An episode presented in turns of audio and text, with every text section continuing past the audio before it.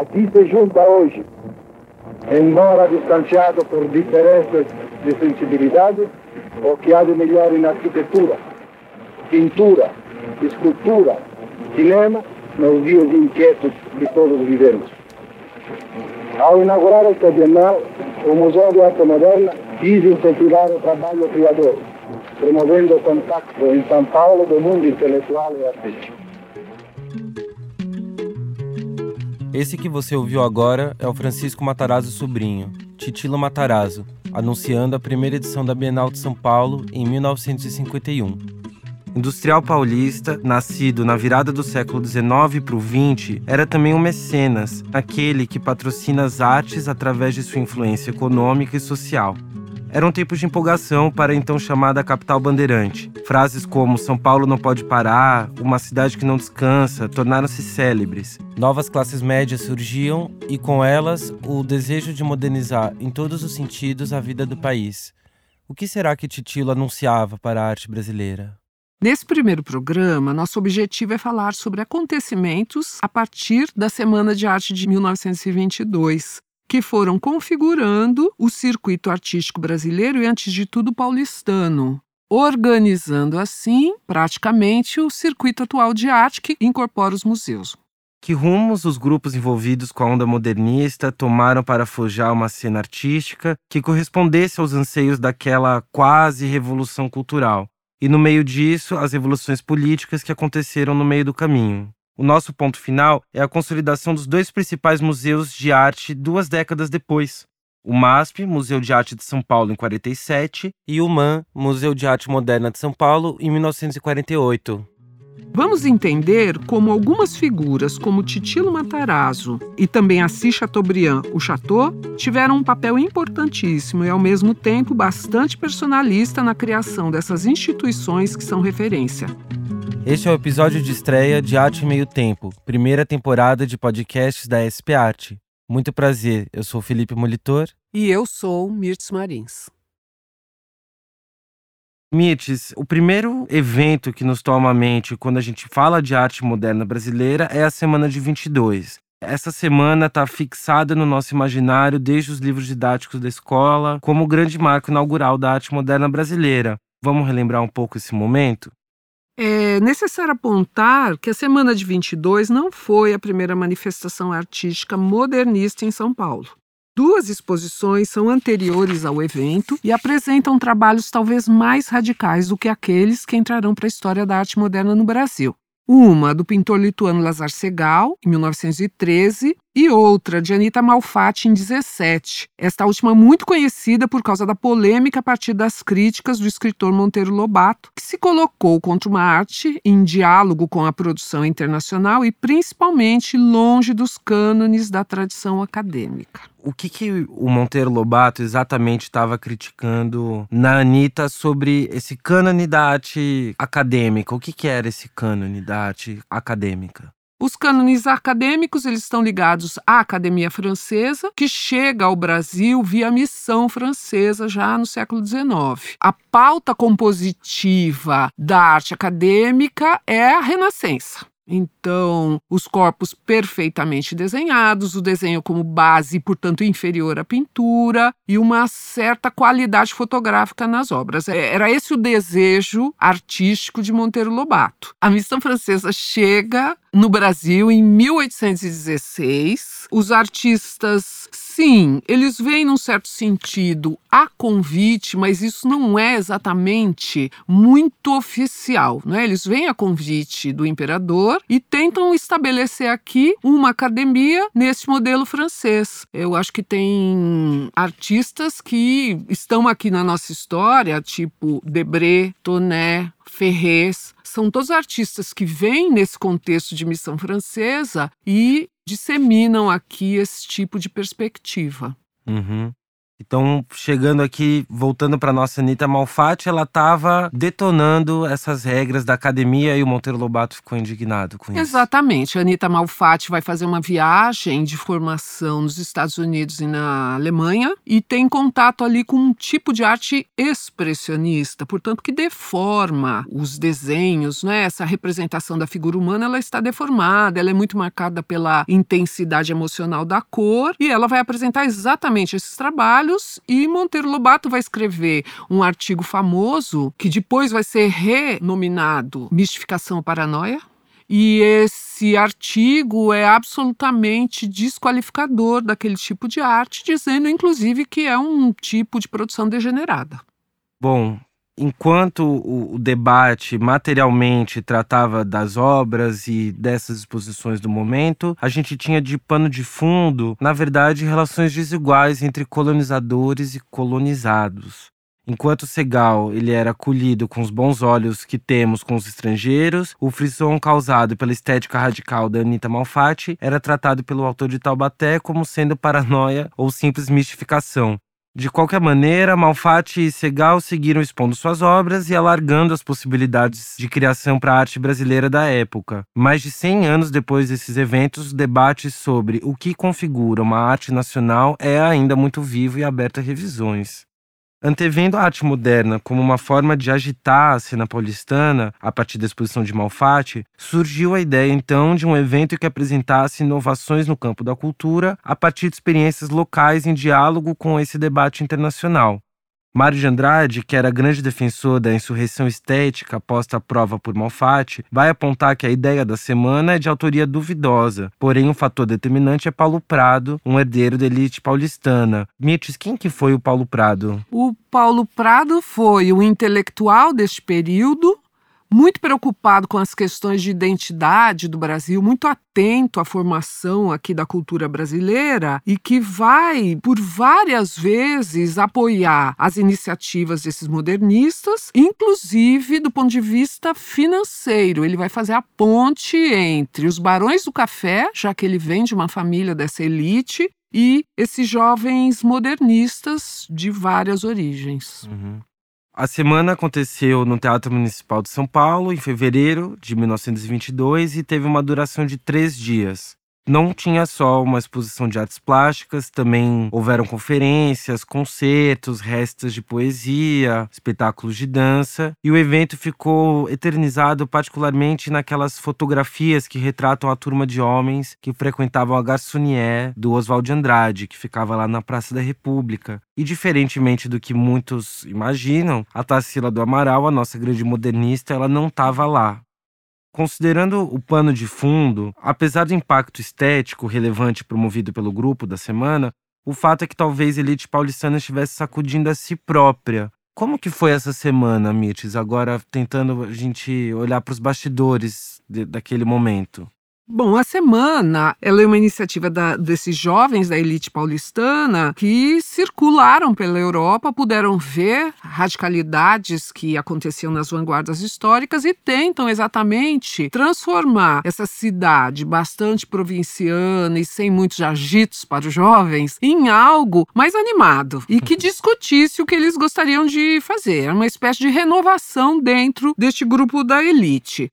É bom lembrar que o que se apresenta na semana nem sempre a gente reconhece hoje em dia como modernista. Por exemplo, os trabalhos de arquitetura que são desenhos apresentados no Teatro Municipal, eles são demonstrativos de uma arquitetura pré-modernista. Em contexto mais amplo, 1922 também é o ano da Revolta dos 18 do Forte de Copacabana. Foi um dos detonadores do movimento tenentista, que também se articula para o questionamento das oligarquias. O movimento tenentista se conectava ideologicamente às classes médias urbanas emergentes da época e, apesar de um viés um tanto autoritário, não compunha um conjunto homogêneo de ideologias. O que se buscava era acabar com a corrupção das antigas elites quatrocentonas que mantinham o monopólio do governo governo, incluindo quem ocupava o cargo de presidente. E é esse clima de insurgência que vai permanecer durante as décadas seguintes nessa modernização do país. Sete anos depois da Semana de Arte Moderna, em 29, a quebra da Bolsa de Nova York provoca uma crise, a maior crise do capitalismo do século passado. A Grande Depressão respingou forte aqui no Brasil sobre a estrutura sociopolítica e o nosso modelo econômico, calcado quase que totalmente na exportação do café, é abalado. E a nossa turma de 22 sai perdendo. Nos anos seguintes, Oswaldo Andrade, que era dono praticamente do bairro de Pinheiros e Jardins inteiro, quebra. Dali em diante, São Paulo vai ver suas avenidas crescerem, os prédios levantarem e essa elite cafeeira, muito conectada à Europa, começa a ficar um pouco apagada. Mas antes, é importante entender o que, que acontece nos anos 30. É preciso fazer jus às iniciativas que levaram a cabo as ambições modernistas dos anos seguintes. Nomes que hoje em dia são conhecidos da história da arte, arquitetura e outros caminhos, na verdade transitavam em várias esferas da atuação na cidade, da atuação cultural na cidade. Figuras como Mário de Andrade, o crítico Sérgio Millier, o arquiteto Gregório Warchavchik se repetirão ora nos organismos públicos, ora participando nas rodas privadas de onde saíam não apenas os artistas, mas também a crítica e os compradores de arte na época. Nosso conhecidíssimo Mário de Andrade, por exemplo, além de escrever Macunaíma, que todo mundo precisa ler para o vestibular, foi, durante a era Vargas, fundador e diretor do Departamento da Cultura e Recreação da Prefeitura Municipal de São Paulo, de onde organizou exposições, coordenou o registro e preservação da cultura musical nordestina e até supervisionou a criações de projetos para parques destinados às crianças do município, com uma atuação muito forte do ponto de vista da cultura. Então, Mirtes, o modernismo não quer só uma sociedade mais organizada, é um projeto de país. Se a gente tem o Mário de Andrade se dedicando à educação de criança, a gente não está falando mais aqui só de modernidade como arte, certo? Pois é, acho que a grande marca do modernismo, aí do ponto de vista internacional, é preparar para uma nova cultura dos novos tempos industrializados. Isso significa organizar a cidade, por exemplo, organizar a arquitetura e o urbanismo, acreditando com isso que essa transformação do espaço, eh, do ponto de vista do fluxo e da estética, seria também uma transformação social. Então faz muito sentido aqui o, o projeto modernista de Mário de Andrade na organização da vida cultural da cidade, porque significa preparar as novas gerações para uma cultura mais democrática. Nem sempre o modernismo vai ser democrático, porém, o projeto inclui muito fortemente a questão educacional, por exemplo.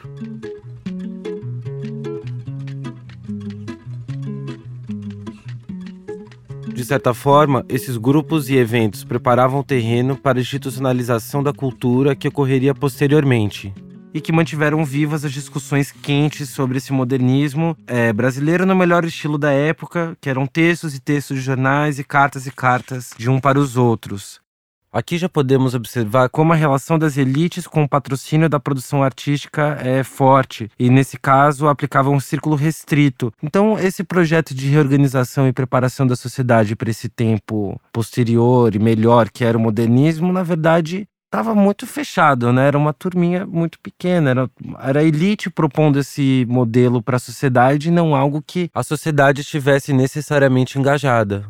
Pois é, eu acho que no caso brasileiro não veremos essa radicalização do projeto modernista de maneira feroz, ainda que em alguns instantes nós possamos apontar alguns eventos um pouco mais agressivos. Hum. Né? Como exemplo, a Sociedade Pro Arte Moderna, a SPAN, que foi fundada em 1932, então, no caso brasileiro, esta relação é sempre fluida. Ela em nenhum instante é de ruptura. Não, não existe essa pauta, a não ser em casos eh, muito específicos dentro do modernismo brasileiro. E a SPAN, a Sociedade Pro Arte Moderna, ela incluía que tipo de artistas, intelectuais e mecenas da época, e ela tinha algo de uma certa extravagância que não combinava com essa ideia moderna de renovação, certo? É, ela tem uma pauta bastante tradicional, porque ela busca, isso é possível de verificarmos em textos do Mário de Andrade, comunicando Lazar Segal sobre a fundação de SPAM. A ideia é fazer uma espécie de salão de chá, no qual os artistas podem mostrar trabalhos e as elites podem pagar por essa relação. Então, esta relação, ela vai ter uma pauta ou vai ter uma, uma dinâmica muito social e comportamental.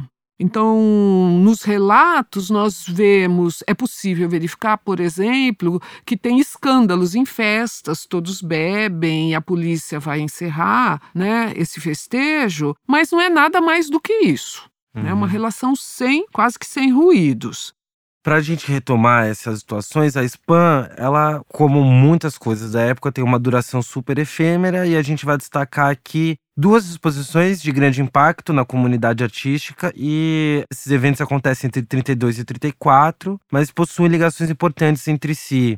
Na primeira exposição, que foi realizada em abril de 33, lá na rua Barão de Tapitininga, foi a primeira vez que artistas estrangeiros do tipo Pablo Picasso, o italiano Giorgio De Chirico e o romeno Constantin Brancusi eram mostrados ao lado de artistas brasileiros como Anita Malfatti, a Tarsila do Amaral, Lazar Segal e Antônio Gomide. Assim, obras dessa exposição, na verdade, eram grande parte da coleção Guedes Penteado e teve um grande impacto. E o segundo salão, que foi em agosto, na rua 7 de abril, já em outro lugar, foi a primeira vez que artistas do Rio e de São Paulo eram colocados lado a lado. Então a gente começa a ter uma confluência do modernismo dessas duas cidades aqui. Eu acho, inclusive, que a gente pode considerar este momento como de fato a construção de uma cultura modernista. Porque lá na semana de 22, o que você tem é uma, é uma certa provocação, é uma tentativa de criar o agito. Mas é durante os anos 30 que essas figuras vão se reunir e vão trabalhar para expandir essa ideia. Então, por isso que é muito importante a exposição com artistas internacionais, porque ela vai mostrando mais densidade, vai dando mais densidade também ao grupo.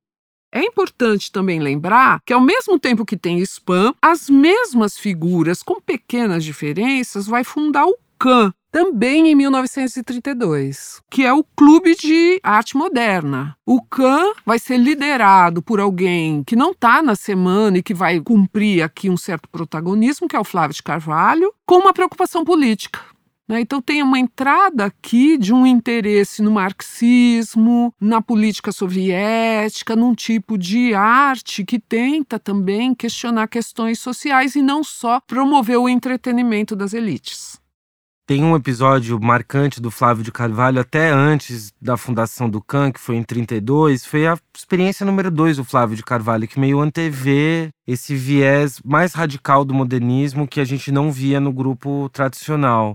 Para quem não lembra, a experiência número 2 foi uma, uma proto-performance, se a gente quiser colocar dessa forma, em que o Flávio de Carvalho caminha em sentido contrário numa procissão de Corpus Christi. Flávio de Carvalho era um cara de quase dois metros de altura, usando um chapéu super estranho, e aquilo gerou uma revolta nos fiéis e ele quase foi linchado e ele teve que fugir no meio da ação dele. Essa tônica da Khan, com marxismo e com novas propostas, a gente pode ver também na exposição de cartazes russos, nas falas do Mário Pedrosa, que era o crítico de arte emergente ali naquele momento, né? E apenas três peças do Flávio de Carvalho, junto com a Khan, puderam ser realizadas, porque a polícia armada expulsou e acabou com todas as atividades. É, desde a primeira individual do Flávio de Carvalho, a polícia aparecia e, inclusive, levou obras. É, é importante lembrar que é, isso está no contexto do que o Flávio de Carvalho vai chamar de teatro da experiência, uhum. né, que é uma série de eventos ali do CAN, no sentido exatamente de, de criar este ambiente modernista para além desses eventos menos, mais pontuais. Então, é um, uma constância, o espetáculo que não vai durar muito exatamente por causa da censura.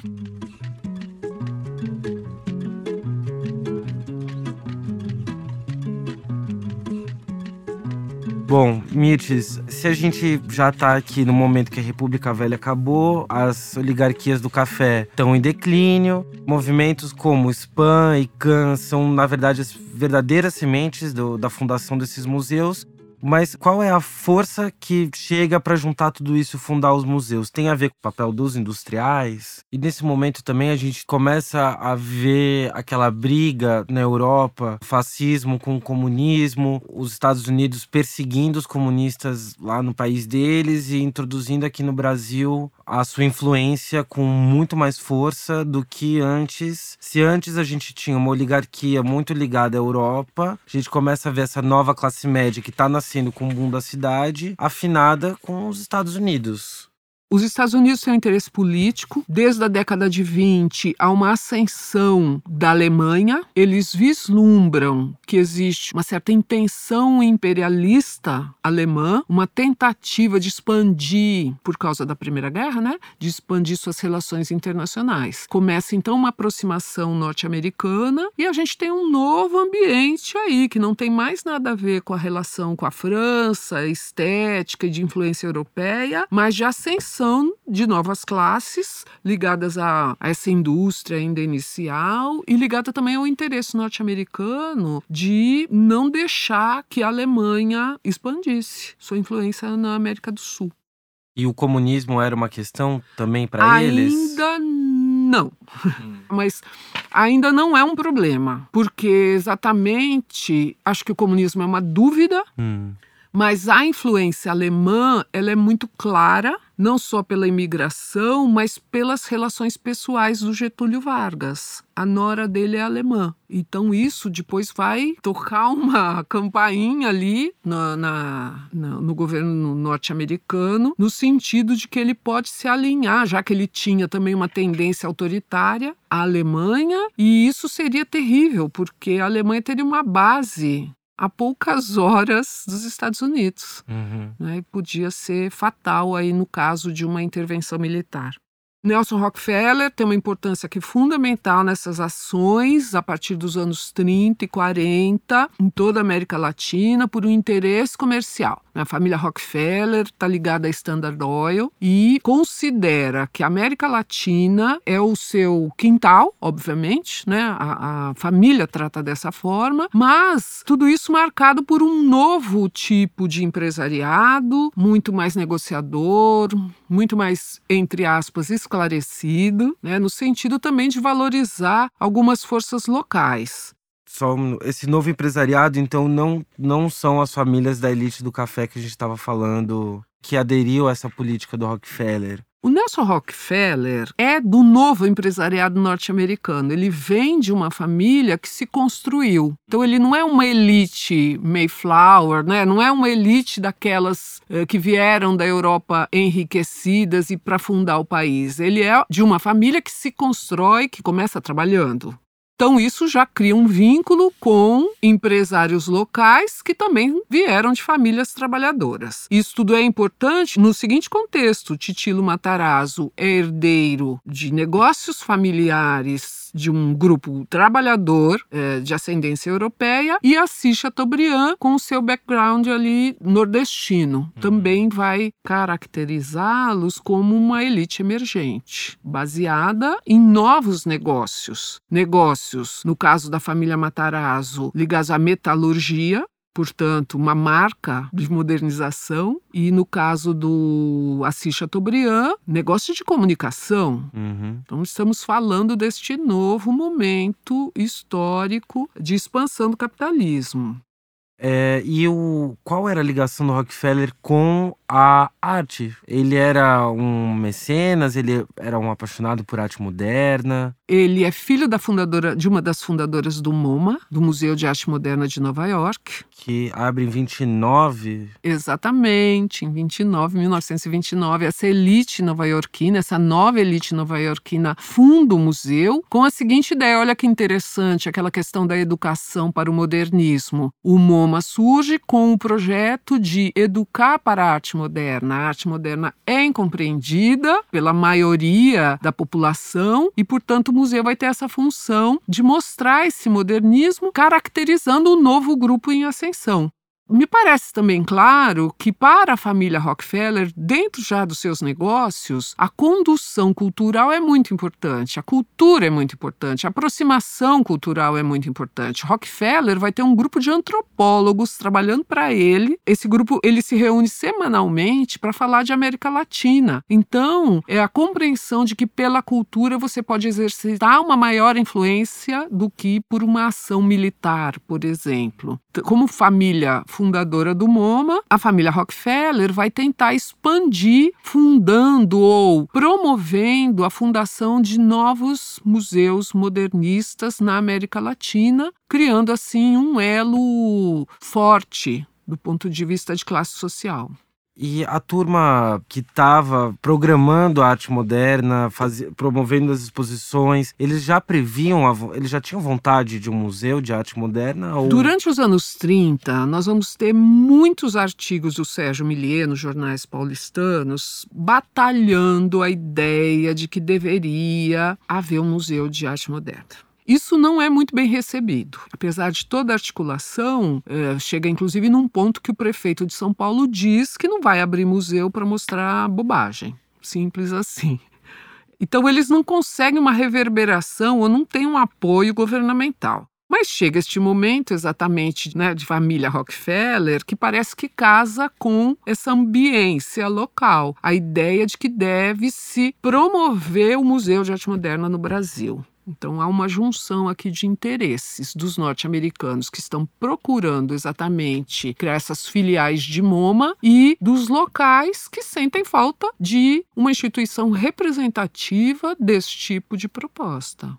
Do ponto de vista local, há uma disputa interessante, exatamente entre as nossas duas personagens, Titilo ah, Matarazzo e Assis Chateaubriand. Sim. Ambos desejam essa relação com o MoMA, porque a relação com o MoMA não é meramente uma conversa com Rockefeller, é a doação de obras, é um apoio logístico. O MoMA, em 29 é fundado, em 35 ele já faz retrospectivas de suas edições de catálogos. Então nós estamos tratando de um museu altamente organizado, com dinheiro a fundo perdido e com um projeto educacional de ponta de muita divulgação. Portanto, Assis Chateaubriand e Titilo Matarazzo vão entrar numa disputa por este apoio e um vai tentar puxar o tapete do outro. Uhum. Em 15 de julho de 1948, 68 pessoas compareceram ao tabelionato nobre para assinar em escritura pública a ata de constituição do Museu de Arte Moderna de São Paulo. Como curiosidade, entre os que assinaram o documento, encontramos as seguintes figuras, algumas aí que vêm acompanhando esse desenvolvimento eh, modernista aqui na, no Brasil desde 22. Mas apenas oito meses mais tarde, em março de 49, é que foi aberta a sua sede social. Aliás, estávamos falando do documento, né? Essa sede era na rua 7 de abril, com uma exposição que selaria sua conexão com o MoMA Nova York, para além do nome similar a exposição chamada Do Figurativismo ao Abstracionismo, organizada por Leon Degan, primeiro diretor artístico do museu. A iniciativa tinha muitos protagonistas, mas a liderança de Tilo Matarazzo é incontornável, já que o museu é fundado a partir de um acervo pré-existente exibido anteriormente não na 7 de abril, mas na Rua Caetano Pinto, local no qual estava instalada a metalúrgica Matarazzo. O edifício da 7 de abril era a sede dos Diários Associados, propriedade de Assis Chateaubriand, que abrigaria no mesmo edifício o MASP. O MASP anterior, claro, ao edifício conhecido da Avenida Paulista. Vale rapidamente lembrar os empreendimentos culturais que Matarazzo lidera. Como exemplo, a Companhia Vera Cruz de Cinema, o Teatro Brasileiro de Comédia, que ele vai fundar com Franco Zampari, e, na sequência, a fundação do MAN, a Bienal de São Paulo, em 51.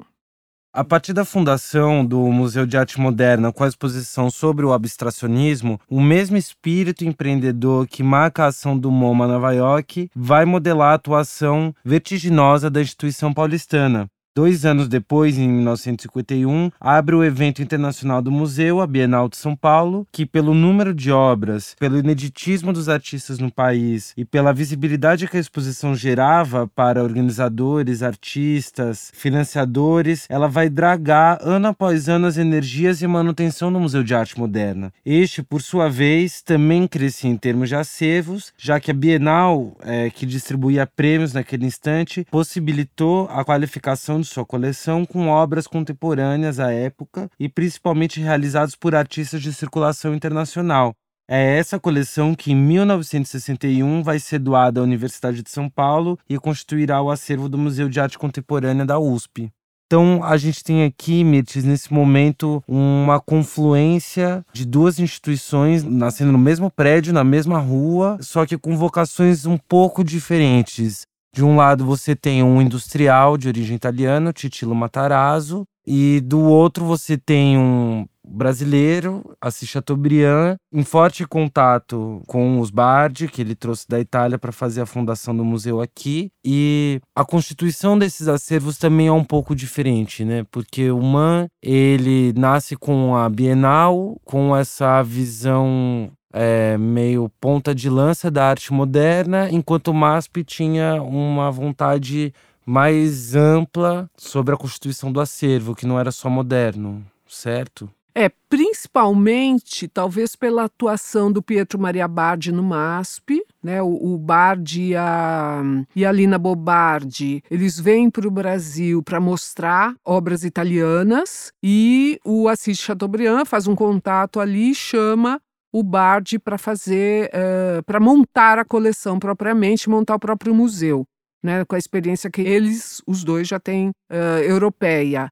Nesse sentido, o recorte feito é o da tradição do Bard, né, do seu interesse, que é um, uma formação, é calcada na formação de marchand que ele tem. Ele é um comerciante de arte, é também um intenso colaborador com o grupo de arquitetos modernistas italianos, e é nesse contexto, então, que vai se formar essa coleção diferente, claro, da do Museu de Arte Moderna, que vai primeiro se basear numa coleção, sim, do Titilo Matarazzo, porém com as aquisições todas das premiações das Bienais de São Paulo a partir daí até 1961.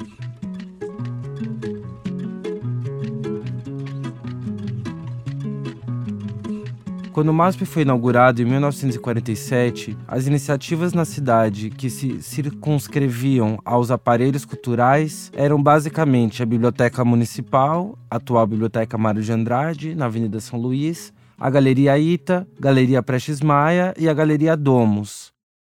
Em 1948, 1949, com a inauguração do Museu de Arte Moderna por iniciativa do Titilo Matarazzo, a cidade em pouco tempo passou a oferecer dois importantes espaços para o contato com as artes plásticas. A aproximação aos eventos de comemoração do quarto centenário da cidade de São Paulo redimensiona as iniciativas para o âmbito estrutural, com aprimoramentos urbanos como a construção de novos edifícios para educação, cultura, lazer e entretenimento, como o Parque do Ibirapuera, além da construção de pontes, hospitais e avenidas. São todas iniciativas relacionadas ao crescente movimento de industrialização da região, que demonstra sua ascensão econômica e que atrai imigrantes em busca de oportunidades. Certamente é essa ascensão que estimulará a construção da utopia arquitetônica modernista Brasília, anos depois, no início da década de 60.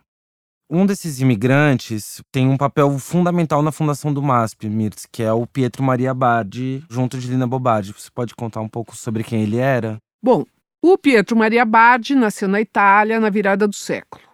Ele era um militante da arquitetura racionalista, marchand, historiador de arte, assim, um pouco é, eventual. E a sua atuação no circuito artístico italiano vai indicar fortemente esse foco. Ele vai organizar exposições na Galeria de Roma em 1930, espaço cultural do Sindicato Nacional Fascista de Belas Artes. Além disso, realizou a segunda Mostra Italiana de Arquitetura Racional do MIAR, o Movimento Italiano da Arquitetura Racionalista, em 1931. Nessa exposição, vai apresentar 150 projetos de arquitetura moderna racionalista como representação oficial do regime fascista. Na Itália, Bardi conheceu Lina Bo, que se tornaria uma das arquitetas modernistas mais reconhecidas do Brasil. O casal Bardi desembarca no Rio em outubro de 46 com sua coleção de arte na bagagem. Para Lina Bobardi, era a primeira vez que entrava em contato com a arquitetura modernista e com o, o, contexto brasileiro, enquanto Pietro Bardi já havia conhecido essa arquitetura e este circuito de passagem por São Paulo rumo a Buenos Aires, quando também organizou uma exposição de arquitetura italiana naquela cidade argentina. No Rio de Janeiro, eles são recepcionados por Mário da Silva Brito, um jornalista que trabalhou em alguns jornais fascistas. Por isso, é a conexão que vai recepcioná-los e colaborar para que realizem a mostra Exposição de Pintura Italiana Antiga do século XIII ao XVIII, em novembro de 46. Essa exposição é realizada no Salão Nobre do edifício do Ministério da Educação e Saúde, a primeira de três exposições realizadas pelo casal no Rio de Janeiro comentada na imprensa por Mário Pedrosa, por exemplo. É o mesmo Brito que fará as apresentações dos italianos junto ao empresário Assis Chateaubriand, conexão aí que vai servir para a inauguração do Museu de Arte de São Paulo. Ao afirmar a ação pioneira da criação do MASP, Pietro Maria Bardi, ao contrário do que ele identificava na arquitetura moderna brasileira, ele viu uma estagnação no meio artístico, com as consequências da Semana de Arte Moderna de 22 ainda em aberto. Para ele era importante estabelecer contato com essa geração para se situar no meio e, consequentemente, promover e nortear as ações do museu. Logo nesse primeiro momento das atividades do MASP, surgiu inclusive a ideia de organizar uma exposição para comemorar os 25 anos da Semana de Arte Moderna, porém, sem contar com o apoio dos seus principais integrantes, essa exposição acabou não acontecendo. Seus principais integrantes estavam muito mais interessados na fundação do MAN naquele momento.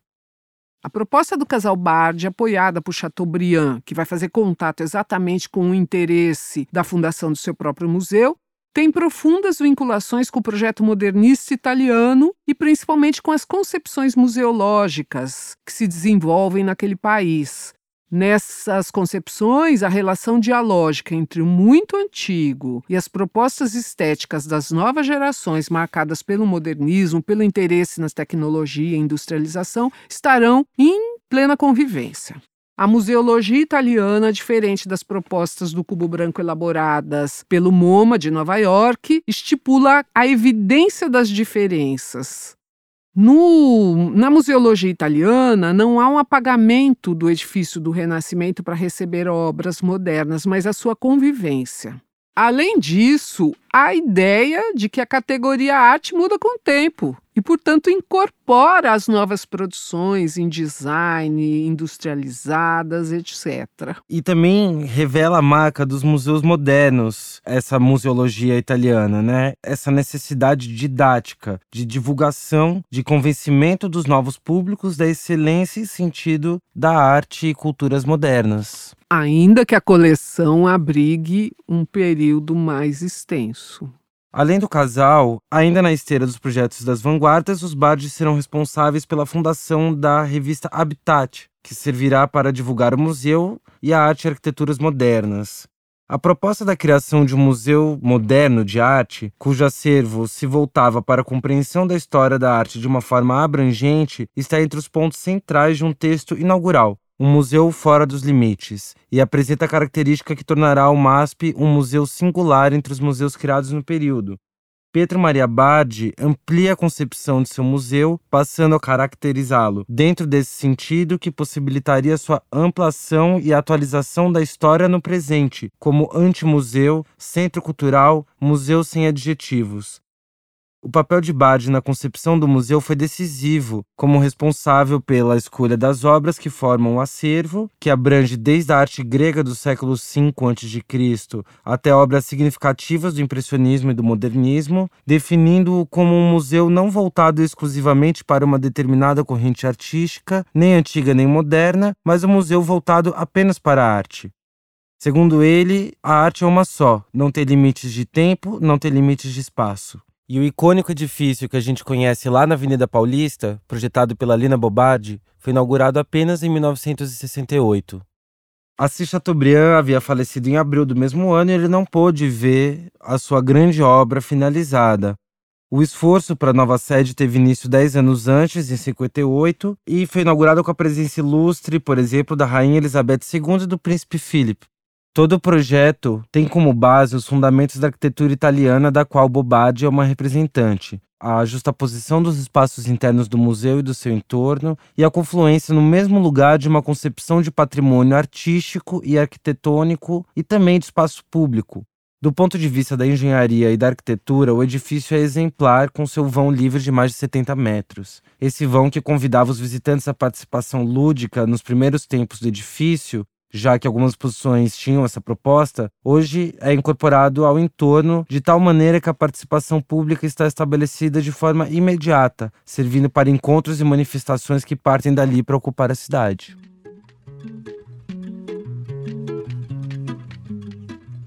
No próximo episódio, a gente vai largar um pouco a cidade de São Paulo e vamos para a antiga capital do Brasil, o Rio de Janeiro e entender o processo de constituição do Museu de Arte Moderna Carioca.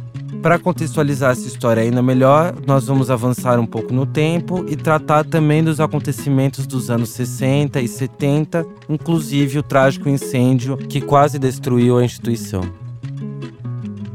Vamos disponibilizar no site da SPAT todas as fontes bibliográficas que utilizamos para este episódio. O podcast Arte Meio Tempo tem narração minha, Felipe Molitor. E Mirtes Marins. Edição de Bárbara Mastrobono. E é gravado, editado e finalizado no estúdio Oiô, em São Paulo.